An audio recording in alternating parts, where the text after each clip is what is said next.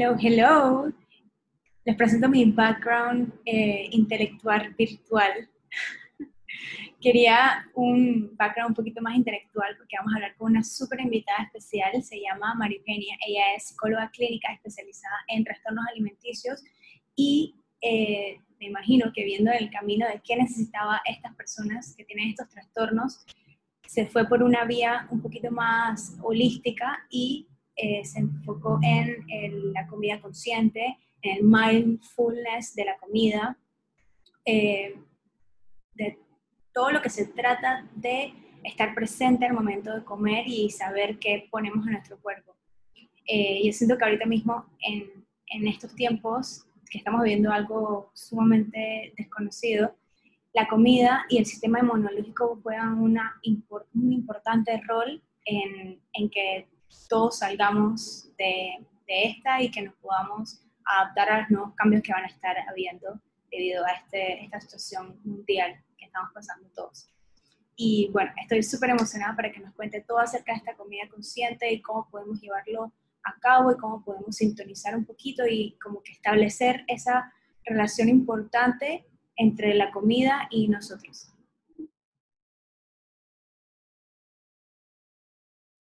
Hola chicas, bienvenidas a este nuevo podcast, este nuevo episodio Somos Activa. Hoy tenemos una invitada sumamente especial, una persona que yo vi, yo directamente, yo sentía que yo necesitaba saber un poquito más acerca de los, temas que nos va a ofrecer María Eugenia. Es psicóloga clínica y especializada en trastornos alimenticios junto al mindfulness yo me imagino, María Eugenia, que tú estudiaste psicología y estabas tratando a, hasta chicas o, incluso hombres eh, acerca de estos trastornos alimenticios y viste como la mejor forma de verdad de atacar estos eh, trastornos y, esta, y estas cosas que, que, no hablamos mucho, porque la verdad es que no se habla mucho, eh, es la mejor forma de tratarlos con una, una comida consciente, llevando esa relación buena en, en la comida y contigo sea, tener una buena relación con la comida.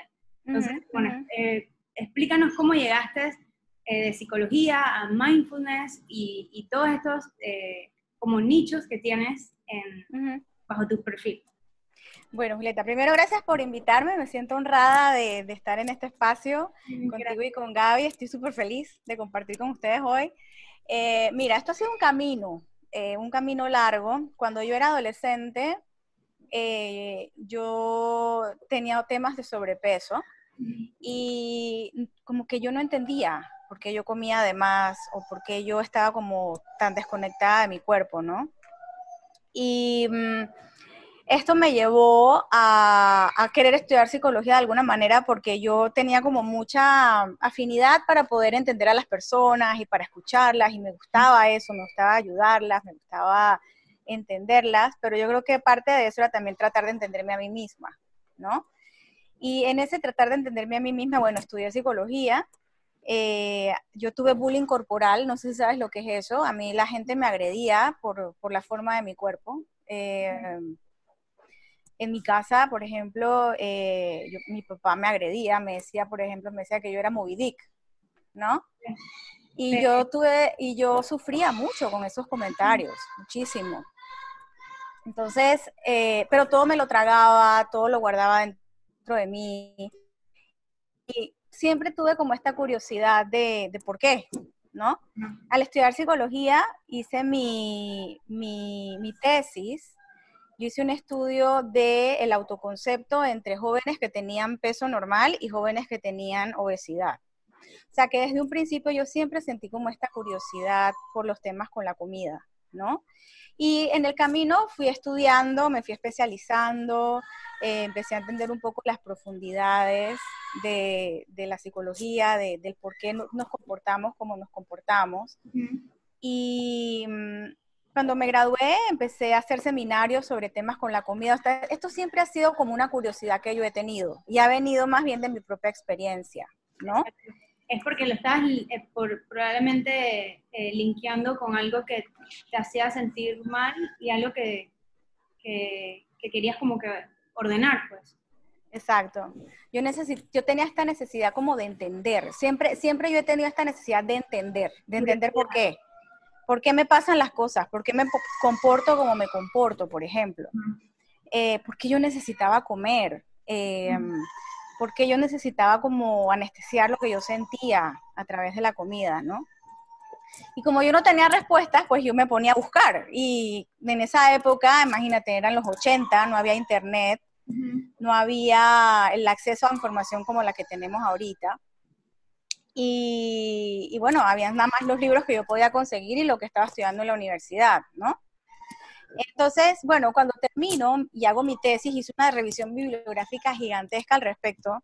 Dice, ay, nada, bueno, bueno, si yo tengo esta información, se la voy a llevar a las personas que no la tienen, porque me he dedicado tanto a investigar que a la gente, debe haber muchas personas que les pase lo mismo que a mí. Y empecé a hacer seminarios de, de por qué la persona subía de peso, de por qué teníamos descontrol con la comida y la gente empezó a asistir. El primer seminario fueron tres personas eh, y después llegué a tener hasta 15 personas. Un poco me di cuenta que había una necesidad grande al respecto y la gente quería entenderse, igual que como me, quería entender yo. Incluso hoy en día hay tanta información pero también lo hace que hay mucha información afuera y entonces uno se, enreda y hay personas que sí están pasando por esto por comer, llenar ese hueco con la comida, pero no, ni siquiera no saben por qué, no saben el, el detrás. No, no sabes el trasfondo, exactamente. Y no solamente comer de más, también el dejar de comer, ¿no? O, o, el usar, eh, compensar también, cuando comes mucho, tener mucho miedo a subir de peso, porque ese es otro tema, ¿no? O sea, aquí ya estaríamos entrando en el tema de los trastornos de alimentación. Los trastornos de alimentación son la bulimia, o sea, los más conocidos, los más comunes son la bulimia, eh, la anorexia y el trastorno por atracón. ¿okay? En el trastorno por atracón, tú comes grandes cantidades de comida en un periodo cortitito de tiempo y quedas desagradablemente lleno y esto más o menos lo haces entre dos a tres veces por semana, ¿no? Y, usas la comida un poco para anestesiar tus emociones. En la bulimia es, haces lo mismo que en el atracón, o sea, tienes atracones constantes, pero como tienes tanto miedo a engordar, usas conductas compensatorias para no subir de peso. Entonces, o vomitas, o tomas purgantes, o tomas diuréticos, o haces ejercicio excesivo para quemar esas calorías que consumiste de más y no engordar. Hay un temor grande a engordar. Y en la anorexia paras de comer, ¿no? Haces ayunos prolongados y adelgazas muchísimo, llegas a estar bajo de tu peso normal, pierdes la menstruación, pero debajo de todo esto hay un tema emocional sea, esto, los trastornos de alimentación son la punta del iceberg, es lo que tú ves, ¿no? Es como tú te relacionas con la comida, pero abajo de ese iceberg están todos los temas emocionales que no están resueltos. Todas las emociones que tú no has digerido. Es el, el trastorno llamado así es, es como lo que ves, el resultado final debajo de todas las de toda la parte emotiva, que normalmente hay trauma, hay carencias emocionales, hay un tema de desregulación de tus emociones, no las sabes regular y entonces empiezas a aprender que a través de la comida o a través de estas de estas conductas compensatorias como que sientes alivio y se pone todo en el cuerpo. Entonces cuando pones todo en el cuerpo te desconectas de él, te desconectas de tu cuerpo. ¿No? Entonces te la entras en el ciclo de la dieta, porque lo que quieres es bajar de peso para ser aceptada, para pertenecer, para entrar en el estándar de belleza que nos ha impuesto la cultura de la dieta, porque a las mujeres nos han impuesto un estándar de belleza, nos tenemos que ver de cierta entonces hay que hacer algo para cambiarlo. Y nos la pasamos la vida entera queriéndonos cambiar y queriendo cambiar nuestro cuerpo y queriendo entrar en un peso y en una figura que capaz nunca lo vamos a lograr porque no es nuestra contextura, no es nuestra genética y somos como somos. Y, llegamos a pensar que los que estemos mal somos nosotros y no la sociedad que fue lo que puso todas estas, estas reglas que, que, son imposibles de seguir si en verdad no nacimos así. Exacto. Y si tú te pones a ver, o sea, hay diversidad de cuerpos. Tenemos cuerpos de, de diversas formas, de diversos tamaños, de, de, diversas alturas, de diverso color, ¿ok? Y entonces tenemos que cambiarlo de alguna manera para poder ser aceptados, ¿no? Entonces yo sí siento que es hasta discriminatorio. Eh, el tema de querer vernos como, entrar como en un molde de un solo cuerpo y no aceptar quiénes somos y cómo nacimos y con la forma que tenemos, ¿no? Exacto, y ahí también surge el tema de competir y, y, como comparaciones y así haces que tu cuerpo, tú te separes de, de, las personas y no te unas y no, no haya como que ese, ese, ese apoyo, eh, no, no lo ves como una manera de, de compasión, sino de competir con otras personas porque cómo se ve ella, cómo no se ve ella. Sí. Así me imagino que esa parte también es parte emocional que también involucra con la comida. Sí, sí, sí. Mira, este tema es súper profundo. O sea, yo creo que, que, aquí pudiéramos quedarnos hablando como por dos horas de, de, de, de cada tema, porque digo, los trastornos de alimentación son una cosa, el comer emocional es otra cosa, la no aceptación de tu cuerpo, tener una imagen corporal que tú no aceptas de ti misma o tenerla distorsionada es otro tema. Eh, así que, digo, hay tanto que hablar al respecto y hay que hacer tanta conciencia, ¿no? Eh, tanto que hablar con las mujeres de aceptación, de que nos aceptemos como somos. Primero tiene que venir eso, el poder aceptarnos tal y como somos para que entonces podamos tener una vida plena y llena de bienestar. Si no la pasamos toda la vida queriéndonos cambiar, estamos entretenidas en lugar de vivir la vida, en lugar de disfrutar lo que realmente tenemos, estar presentes, disfrutar de lo que tenemos. Nos metemos tanto en nuestra cabeza queriendo llenar este estándar de belleza que nos han impuesto que nos genera mucho sufrimiento, ¿no? Mucho, mucho sufrimiento. Y esto viene de la autocrítica hacia nuestros propios cuerpos, hacia no querer aceptar quiénes somos. Sí, lo que siento que en la sociedad hay tanta, eh, tanto judgment, eh, mucho juicio, juicio que, que es muy difícil nosotros creer en nosotros mismos. Como que hay mucho, mucho de esto que escuchamos a la otra persona juzgar a otra persona y entonces uno deja de creer en uno mismo y se, se pone, se bajonea un poquito como para estar en el estándar de la sociedad y como que uno deja de ser uno mismo para, para hacer ese molde y, y, uno deja de creer y, y, no hace lo que quiere hacer al final. ¿Por qué? Por estar como que estar puesto en este molde que, que a veces no encajamos porque no somos nosotros. Sí, y fíjate que han hecho investigaciones hablando de los temas del cuerpo y de la dieta y de, o sea, yo imagino que todas las que nos están viendo, yo no puedo, o sea, yo si yo pongo una apuesta de todas las que nos ven en este momento y de todas las mujeres cuando nos sentamos, por ejemplo, a hablar con nuestras amigas o en familia, casi siempre el tema de conversación es la última dieta, quién adelgazó, qué vamos a hacer para adelgazar. Ahora que estamos en cuarentena, por ejemplo, el terror de subir de peso porque estamos metidos todo el día en la casa. ¿Cuál es el plan de ejercicios que compraste por internet? Eh, ¿Cuál es la última dieta que hay? Ahora está súper de moda, por ejemplo, la dieta keto. O sea, ¿cuál es el grupo de alimentos que vamos a eliminar para estar delgados? O sea, comentarios como que, oye, ¿tú viste a fulanita cómo adelgazó? ¿O tú viste a fulanita cómo se subió de peso? O sea, son conversaciones normales que tenemos las mujeres y no nos damos cuenta del daño que eso nos hace a nosotras y a las que están con nosotras. Y lo que te iba a decir de la investigación es que eh, se, se descubrió que tres minutos nada más, tres, de conversar sobre estos temas genera una comparación, que era lo que tú me estabas hablando hace un ratito, por eso me acordé de este tema, genera una comparación con uno mismo adentro de uno. Uno se compara con uno, ¿no? Dice, ay, bueno, esta bajó de peso y yo no. Y esta tiene este plan de ejercicios y yo no lo tengo. Y yo no me veo como ella. Eso no lo hablamos, eso no lo decimos. Esto es un diálogo interno que tenemos adentro de nosotras y nos comparamos adentro de nosotras con los cuerpos de otras mujeres y sentimos que no estamos como a la altura y a tono. Y nuestra estima corporal se baja, nos sentimos menos. Y entonces empezamos a hacer cosas para vernos así. Entonces agarramos la dieta que nos dijeron o agarramos el plan de ejercicio que nos dijeron que estaba haciendo que a la otra le resultó.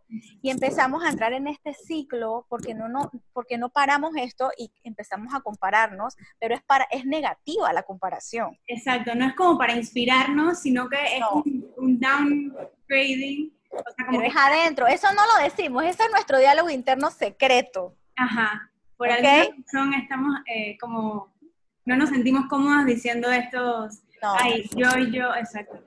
Sí, lo, lo, veo bastante. Y lo, lo generalmente, ¿en qué edad usted cree que es más visto que hagan estas comparaciones o, o, un rango de edad no tiene, no importa? O sea, puede ser adolescentes mi edad, yo tengo, voy, voy, para 30 y, o 50, de 50 años para arriba, o sea, no hay... No hay edad, desde, desde, desde la adolescencia que estás, es, es más, yo lo estoy viendo más temprano. Yo estoy viendo esto, yo ya no atiendo niños, pero yo estoy, pero yo sí estoy enterada de niñas chiquitas de 8 o 9 años que ya están preocupadas por cómo se ven, por su cuerpo. Y esto va hasta los 80 años. Hasta los 80, ¿no? Mira, te cuento una historia mía personal. Mi suegra es una persona muy, muy delgada. Y ella, ella, por ejemplo, ella se cuida de lo que come porque no se quiere engordar. Y yo le digo, pero a los 80 años, ¿cuál es la cosa? O sea, a los 80 años no, o sea, ya eso qué importa.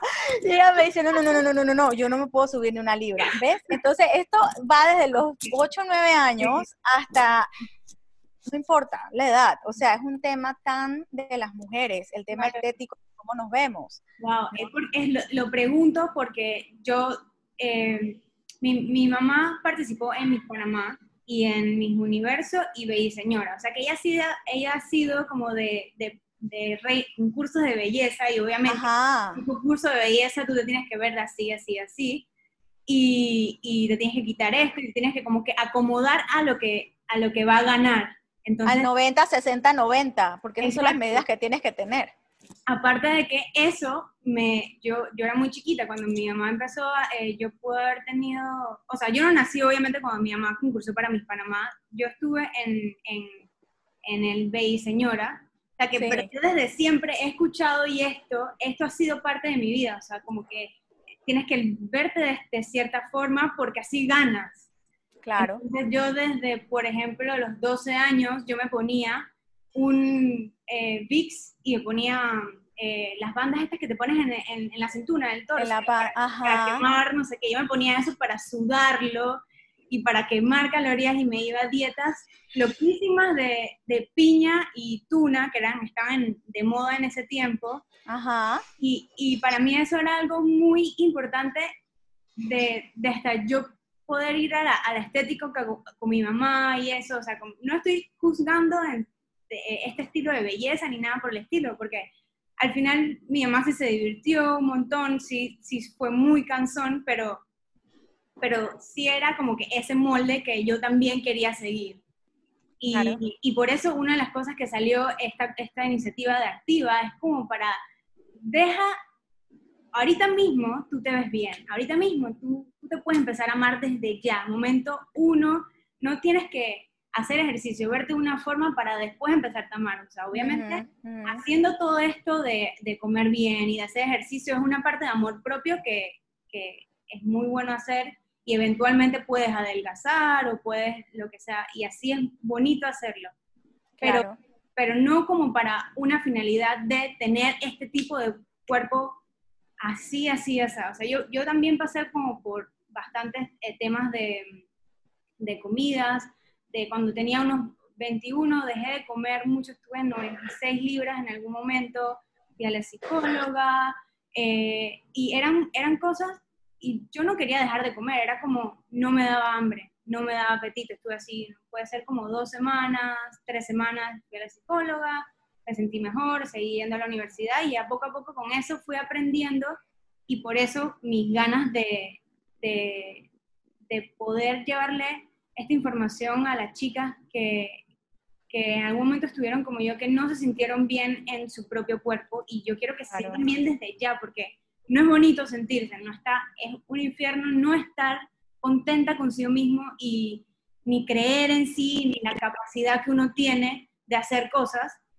Y bueno, creo, siento que la sociedad nos ha pues, puesto, nos ha quitado esa creencia a nosotros mismos que tenemos. Entonces, sí. Sí, mira, tú, tú has traído un tema súper interesante y es el tema de cómo nuestras mamás, de alguna manera, y esto es una cosa transgeneracional, esto no es una cosa solo, por ejemplo, de tu mamá, es algo seguro que viene detrás de ella. Y esto es tema de, de ser delgadas y vernos de cierta forma, esto va de generación en generación. Y si nosotras no rompemos con eso, si no nos damos cuenta de lo que estamos haciendo y, de, y del impacto que podemos tener en nuestras hijas, en, relación al temas del cuerpo y de la aceptación de ti misma, no, no por cómo te ves, sino por quién tú eres, ¿no? Nuestras mamás lo que hacen es que nos reflejan su propia belleza. Y si tu mamá, por ejemplo, para ella, es, para cualquier mamá, es un valor estar delgado o verse de cierta manera. Entonces, de niña, tú aprendes que para yo ser amada, para yo ser querida y para yo ser aceptada, yo tengo que ser delgada. Y yo tengo que hacer lo que sea para ser así, porque tú sabes que la necesidad básica más importante de todos los seres humanos es ser amados, sentirse amados, no importa qué, no importa dónde y encajar, o sea, y no sabe, no, importa dónde tú naciste, si eres de China, de Timbuktu, de África, de Panamá, de Estados Unidos, no importa. O sea, la necesidad común de todos los seres humanos es ser amados y como tú dices, encajar o pertenecer a algo. pertenecer es una, es una necesidad básica del ser humano. Primero, sentirnos amados, aceptados, queridos y pertenecer. Entonces, no es que tu mamá te diga, que o que nuestra mamá nos diga, eh, bueno, es que para que tú encajes y yo te quiera, tú tienes que adelgazar. Eso jamás no lo van a decir. Pero con las acciones y con las actitudes, porque nuestras mamás son un reflejo para nosotras, aprendemos que si somos delgadas, somos amadas. Y si no somos delgadas y tenemos un cuerpo más grande, entonces estamos en problemas. O sea, tenemos que cambiarlo para poder ser amadas. O sea, que el fondo de todo esto es el amor. Y eh, tú, también dijiste algo muy importante, o sea, no hay que empezarse a amar cuando uno está delgado o cuando uno pierde peso. No va por ahí. Lo que pasa es que nos hemos creído que para ser amadas tenemos que estar delgadas. O sea, nosotras somos amadas y cualquier ser humano es digno de amor simplemente por existir. Simplemente por existir. No, no tenemos que vernos de cierta manera para lograr el amor. Entonces, cuando entendemos eso, no tenemos que matarnos de hambre, no tenemos que atracarnos y luego vomitar, no tenemos que matarnos 80 horas en el gimnasio para vernos de cierta manera. Sencillamente somos dignos de amor porque existimos. Pero es una creencia que se va formando desde que somos tan niñas, tan niñitas, que se incorpora adentro de nosotros y no lo creemos y se instala como una creencia. Y las creencias son las que manejan nuestra vida. Nosotros creemos esto y nos manejamos y, entonces nos comportamos conforme a nuestra creencia. Empezamos a creer, donde nos empiezan a formar desde chiquititos. En ese sistema. Entonces la crianza es súper importante porque ahí es donde adquirimos todas estas creencias y los valores ¿no? Pero también es importante la parte de la sociedad y la parte de la educación, en donde nos movemos, por ejemplo, porque si vamos a un lugar en donde también las niñas chiquitas, lo que yo veo, por ejemplo, ahora es que las adolescentes hablan mucho del cuerpo, de la dieta, porque lo traen de la casa también, ¿no? Pero entonces esto se refuerza en la parte social con la gente con, con la que nos juntamos. Con las y las Ajá, la cultura en la que vivimos, en donde se, se, exaltan los cuerpos delgados y entonces los cuerpos gordos todos son enfermos. Eso no es cierto. Hay cuerpos que son más grandes y si tú les haces un análisis de químico de sangre, salen perfectos y tienen salud. Y son cuerpos grandes y no pasa nada. Así como hay cuerpos delgados que están enfermos, Exacto. Entonces es importante que podamos ver cómo, cómo, nosotros, nuestras creencias mandan sobre nuestras conductas en torno, obviamente, a la parte de, la alimentación y la parte corporal. Es un tema como que la idea es cuestionarnos, salirnos un poco de estas creencias y cuestionárnoslas. de por qué me siento de esta forma y poner este en, no en que me controla, sino como en una observación y de que puedo, de qué puedo ver de, de esta eh, este tema específico que me estaba molestando. Como ponerlo en observación en vez de que me controle la vida. Atreverme a accionar, porque esto se convierte como, una, como un dogma de fe. O sea, esto es lo que es. Y, es como si fuera una ecuación matemática. Si soy delgada, voy a ser amada. Si soy gorda, me van a rechazar. ¿No? Y, y vivimos así. Y cuando nos atrevemos a cuestionarnos eso, empezamos un camino, porque esto es un camino en donde tú te recuperas de esto y donde tú empiezas a aceptarte tal como tú eres, pero es un camino. Hay que trabajarlo y si es demasiado fuerte para ti, busca ayuda, vea psicoterapia.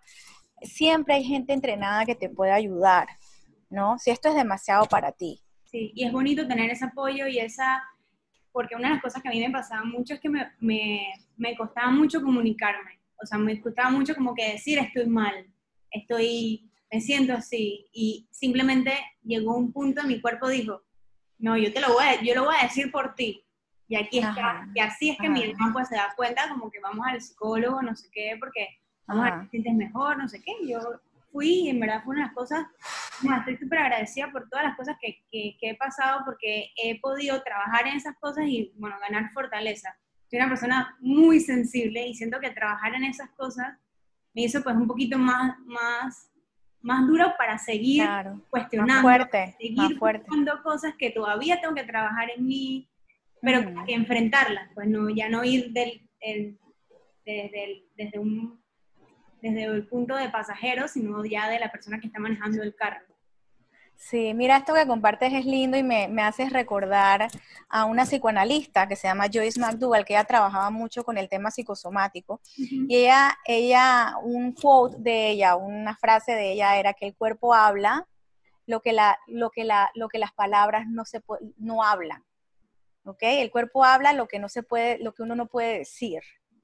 Entonces, tener anorexia, tener bulimia, tener temas con la comida, es una expresión. Tu cuerpo está hablando a través de eso, ¿no? Por eso es tan importante poder entender qué pasa dentro de uno, cuáles son las creencias que tenemos, cuáles son las emociones que tal vez no estamos pudiendo gestionar y las estamos poniendo en la relación con la comida y en la relación con nuestro propio cuerpo, ¿no? Exacto. ¿Y cómo podemos hacer para, para, para tener como más conciencia de la comida?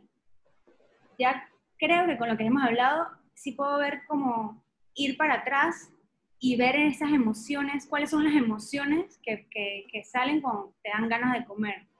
Ir a un, ir a un psicólogo o, para mí es, algo muy, eh, muy importante para poder como descifrar y no estar como en este proceso sola.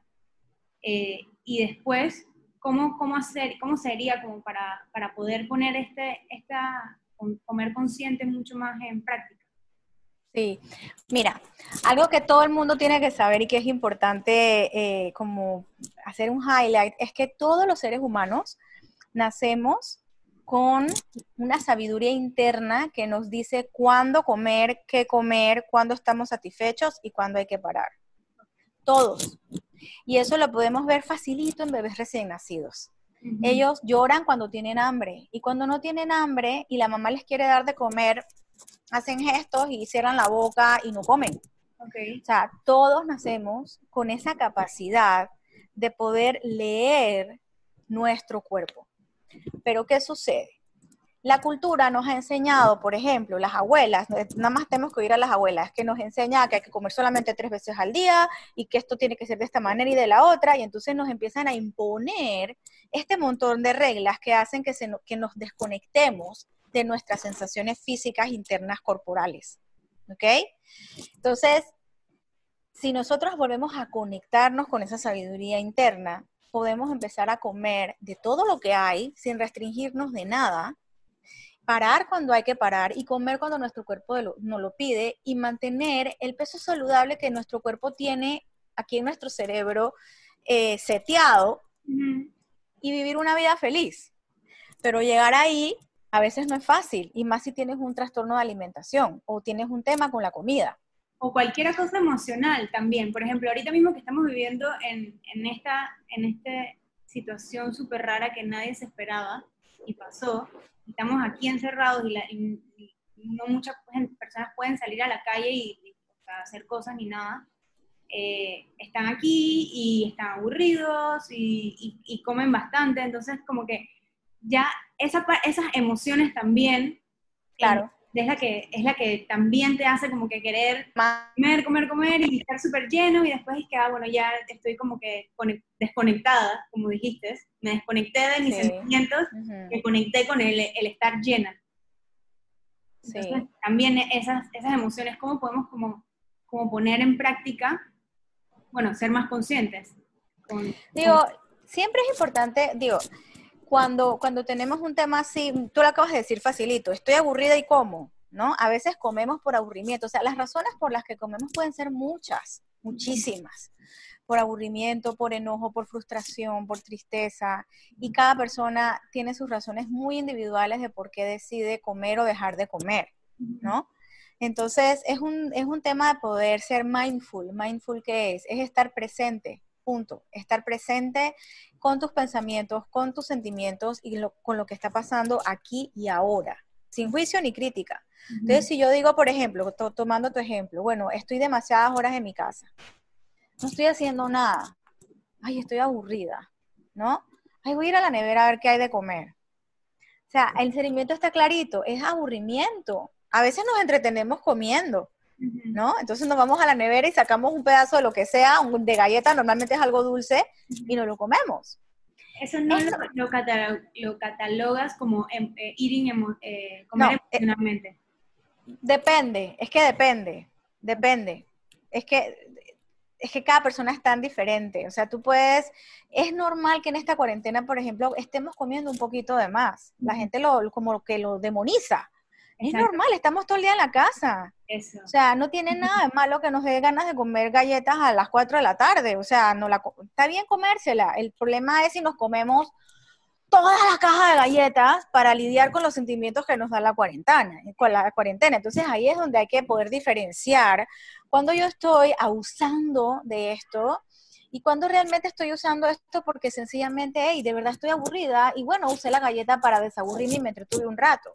Es muy diferente que yo me coma tres galletas porque me dieron ganas y me aburrí y no pasa nada, de verdad no pasa nada, a que me coma la caja completa de galletas todos los días, porque, no estoy pudiendo con esta situación. Exacto.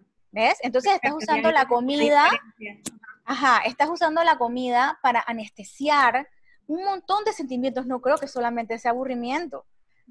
Es la diferencia. Una cosa es comerme las tres galletas porque me aburrí y la otra es comerme todos los días un montón de cosas porque no tolero la situación que estoy viviendo. Entonces anestesio mis emociones a través de la comida, porque la comida tiene un efecto en nuestro cuerpo. Entonces, claro, a nivel de, de, nuestro cerebro, cuando comemos muchos carbohidratos y muchos azúcares, se liberan endorfinas y serotoninas, que son los tranquilizantes naturales de nuestro cuerpo. Entonces estamos como buscando un poco eso, como esa calma, pero no nos quedamos ahí, porque después de comer viene la culpa de haber comido, ¿ok? Después de la culpa de haber comido viene el miedo a engordar.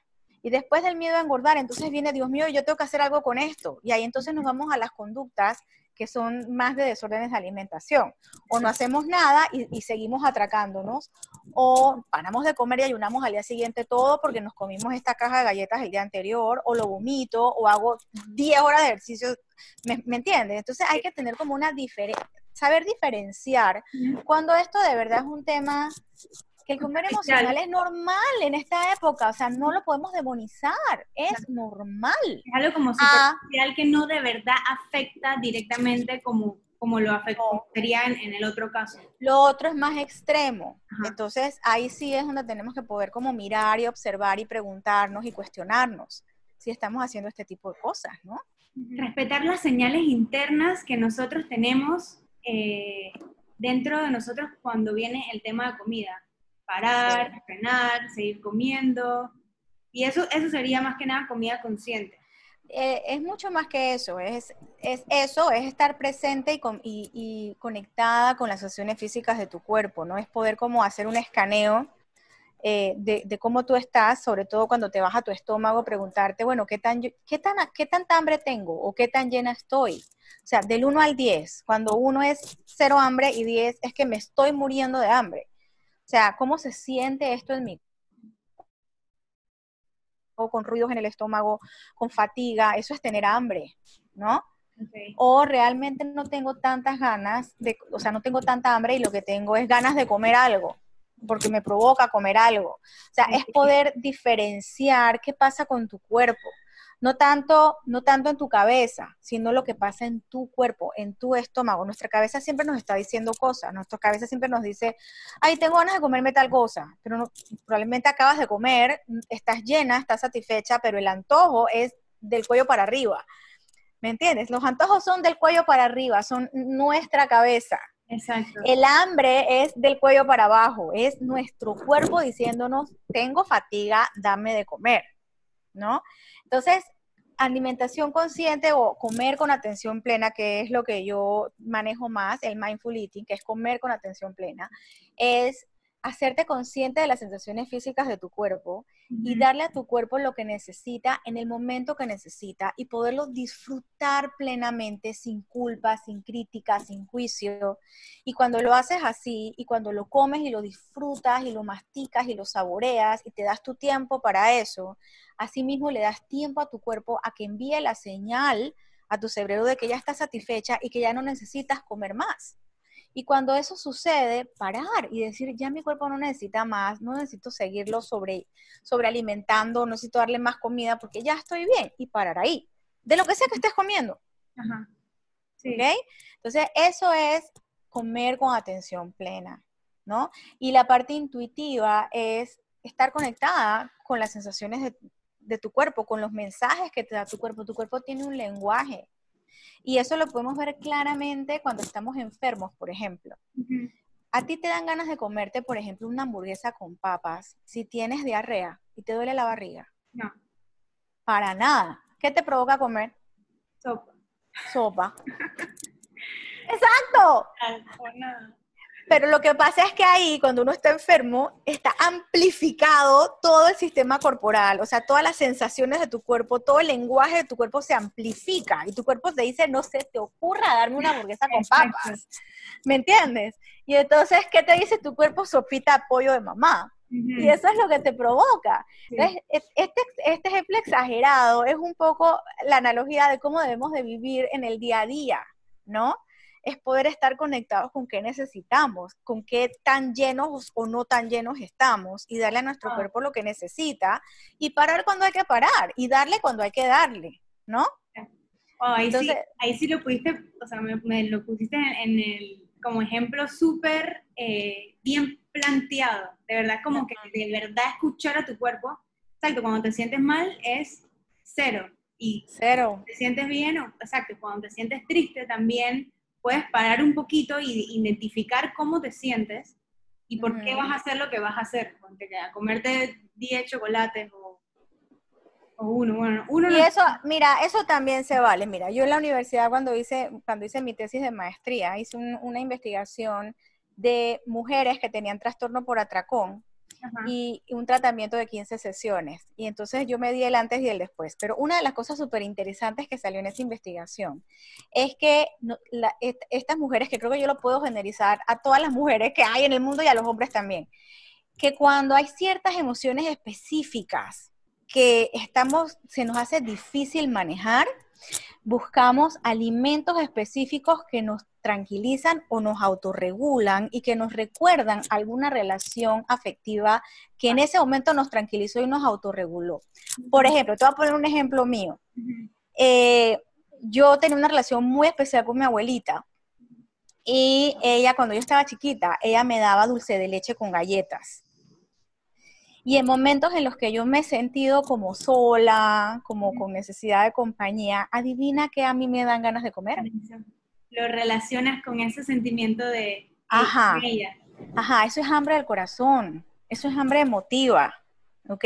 Y entonces, ¿qué pasa? Yo he aprendido a darme, antes, por ejemplo, cuando yo no tenía esto entendido y regulado, yo podía comerme todo un paquete de galletas con dulce de leche, con arequipe, ¿no?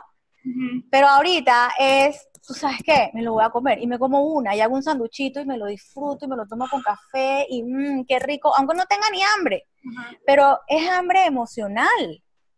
Y tenemos el permiso de poderlo hacer si lo hacemos de una forma, si lo hacemos desde el autocuidado, no desde un tema de llenar. No estamos entendiendo lo que nos está pasando. de cambiar nuestras emociones, de, ah, me siento sola, ahora me como todas las galletas y me como todo el dulce de leche y todo el arequipe que hay en el mundo para no sentirme sola. No. Era como un castigo.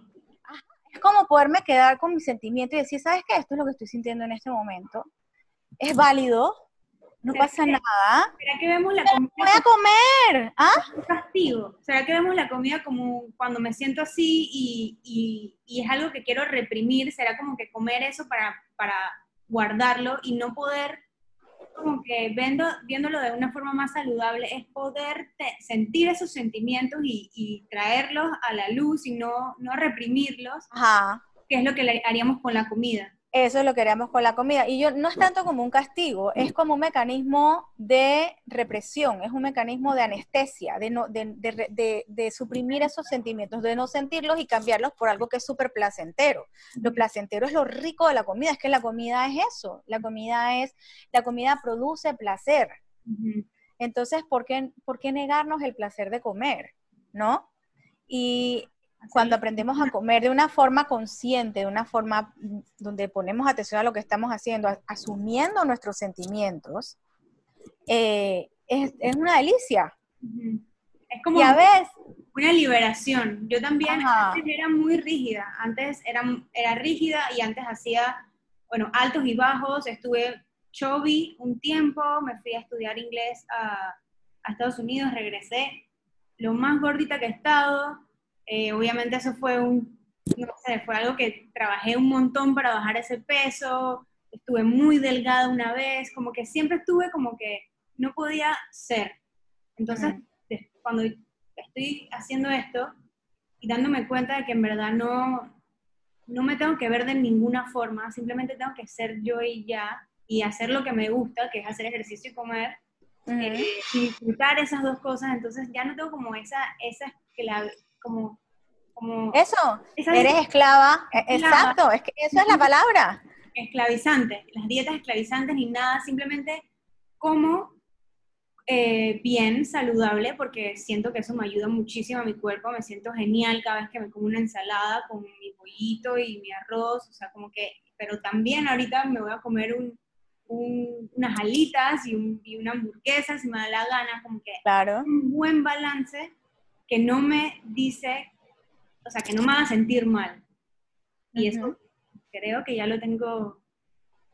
Claro, o sea, cuando lo haces desde el autocuidado, desde esto es para cuidarme, o sea, es que toda la comida es permitida, nos han hecho creer que hay alimentos que son prohibidos, que hay cosas, que hay alimentos buenos y alimentos malos, y que los malos no se pueden comer nunca cuando le quitamos ese poder a los alimentos y todo se convierte en algo que tenemos acceso y que podemos tener permiso de comerlo, se le quita el tema de la prohibición y hasta se nos quitan las ganas de comer eso. Que lo prohibido ganas, es que lo prohibido es lo que te dan ganas de comer. Es que somos rebeldes de naturaleza, yo siento. Totalmente, totalmente. Entonces, cuando todo es permitido, ya no te tienes que estar restringiendo, porque te lo puedes comer cuando tú quieras. Y cuando se pierde eso y se gana el permiso, hasta ya no te dan ni ganas de comértelo. Entonces, cuando la gente muchas veces está en este camino de recuperarse del tema de las dietas y demás, y dejan de hacer dieta, muchas veces lo común es que la gente se vuelve como loca y empieza a comer de todo. Y tienen mucho miedo a engordarse porque como que pierden el control, pero eso dura un ratito, porque tú te cansas de comer y comer y comer y comer y no parar y después vienes, entras como en una, en una meseta y luego ya tú, si tú empiezas a tener este tema del comer plenamente, de disfrutar las cosas, de leer tu cuerpo, ya tú no necesitas comer tanto. Exacto, uno está más solito. ¿Cómo se siente? Ajá. Te hace sentir esa comida y cuando estás muy lleno no se siente bien del todo. No se siente bien. A mí no me gusta, por ejemplo, sentirme llena. Sentirme llena, llena, llena, me da dolor de barriga, se me infla el estómago, eh, me, quedo como, como lenta todo, después de esa comida, entonces no me gusta sentirme así. Entonces cuando tú empiezas a conectarte con eso y dices, ups, pero si no me gusta comer, sentirme llena, ¿para qué voy a seguir comiendo si no me gusta la sensación que me da? Eh, entonces paro, o sea, paro porque es que ya, no me gusta lo que sigue después de comer de más. ¿No? Eh, y e, ese es el tema, de poder llegar a un lugar en donde tú te puedas comer tanto, que inclusive a veces puedas decir, está tan rico que me lo voy a seguir comiendo y sé que me voy a sentir mal. Pero ¿sabes qué? Me lo voy a comer. Porque está rico. y no pasa nada. o sea, hasta esas decisiones, pero cuando lo haces desde un, desde un lugar de conciencia y desde una decisión de, hey, me lo voy a comer porque está rico o me lo voy a comer, o voy a parar de comer porque me siento mal después de eso. Tú eres la dueña de tu relación con la comida. No es al revés, no es que la comida tiene poder sobre ti, sino que tú eres la dueña de tu relación con la comida y tú puedes elegir si un día comes por emoción o si un día comes y paras porque ya y estoy hablando de cuando del comer emocional. Yo no estoy hablando de desórdenes alimenticios porque eso es otro otro rollo, ¿no? Y eso se maneja diferente. Yo estoy hablando del día a día, de cuando estamos ahorita en el que si comemos, que si no comemos, que si como emocional, que si me aburrí, que si me pasé aquí, que si me pasé allá. Es un tema de estar conectados, ¿no? En temas de anorexia y bulimia es un, poquito más difícil, ¿no? No es tan fácil como lo estoy planteando ahorita. Mayor tratamiento, sí. Sí. Sí, sí, sí. Wow, mil, mil gracias por todos estos conocimientos que nos has dado, de verdad que, y, y viéndolo, o sea, entender que no solamente es uno que lo siente, sino muchas personas que están, se puede como volver un poquito más fácil de expresar y de, y de no sentirse como que, ¿qué es lo que estoy sintiendo? Y siento que esas son las cosas que más representan, como que, eh, digo, como no hace que, las personas quieran hablar de esto y así nunca se pueden curar, si uno puede expresar de verdad las cosas que está sintiendo por dentro y, a las, y el verte que hay otras personas que pueden estar sintiendo lo mismo y te sientes igual que yo, es como que te das empuje de, ok, no estoy sola y no estoy loca, pues, no sé. Ah, no soy la única. Y eso que tú acabas de decir, eso que tú acabas de decir es súper importante porque nos sentimos tan solos con estos temas, como que nadie más lo está sintiendo, que cuando pasan esto, y esto puede ser con cualquier tema, no solamente con el tema de la comida, nos aislamos, nos apartamos, lo vivimos solitas, no lo compartimos con nadie porque pensamos que a nadie más le pasa. ¿No? Y entra la autocrítica y empezamos a latigarnos y a criticarnos por ser así y a tratar de cambiar lo que estamos sintiendo.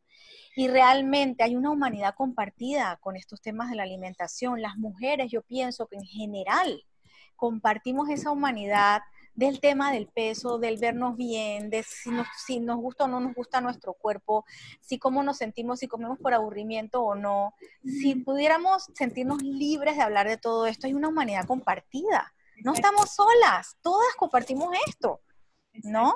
Y entre más se normalice, más lo podemos hablar y más lo podemos rescatar y más lo podemos sanar. O sea, no estamos solas, no hay una sola mujer que no haya pasado por esto, ni una. Y esto es un tema que va de generación en generación.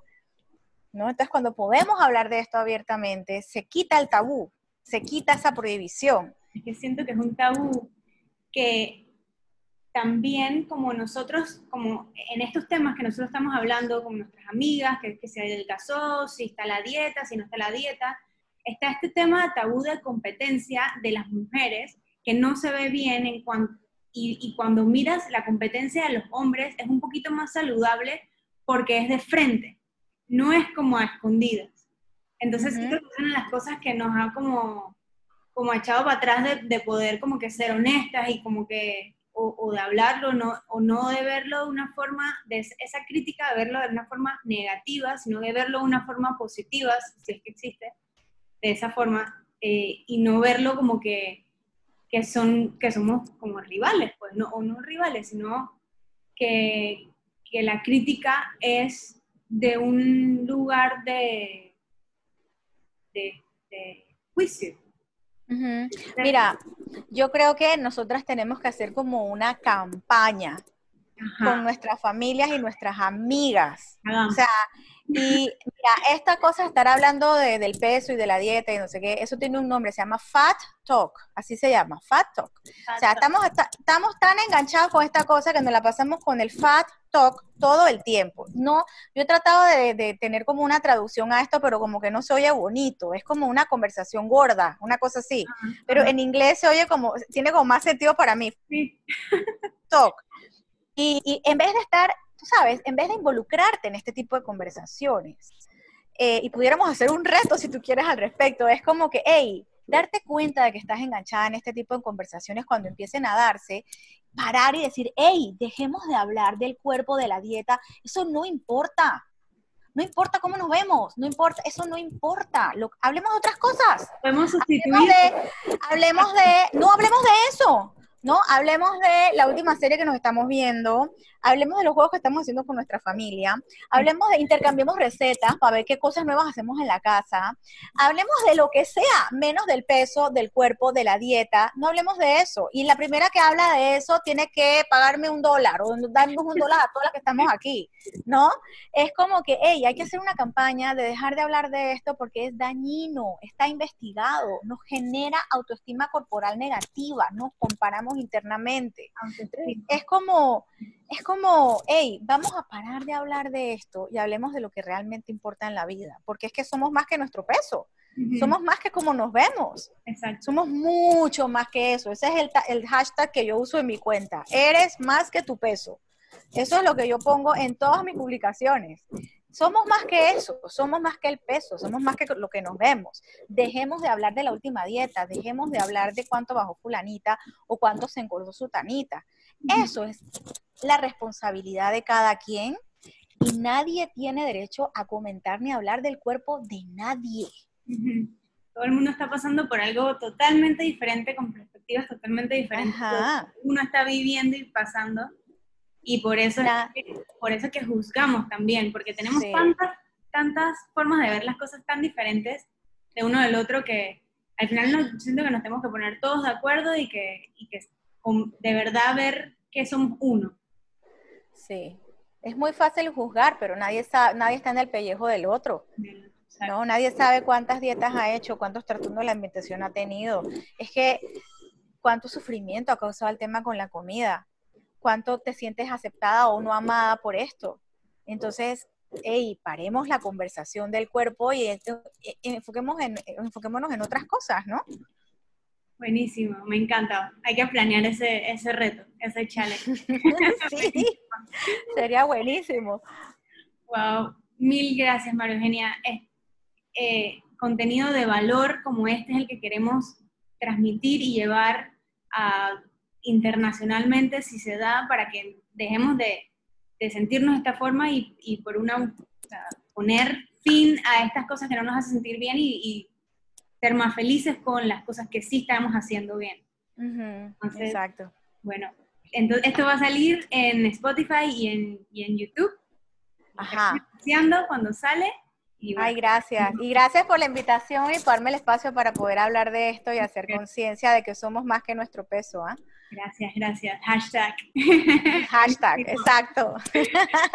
Mil gracias. Gracias, Julieta, por la invitación y a, Gabriela. Déjanos tu cuenta para aquí, para, para que se metan las chicas eh, al final del podcast, que se metan y, averigüen más y, conozcan más de, tus servicios y de si tienes algún eh, blog o alguna página web que podamos accesar para conocer un poquito más de esto. Sí, yo tengo una página en Instagram que se llama Mindful Eating, rayita abajo, PTY, PTY, Panamá.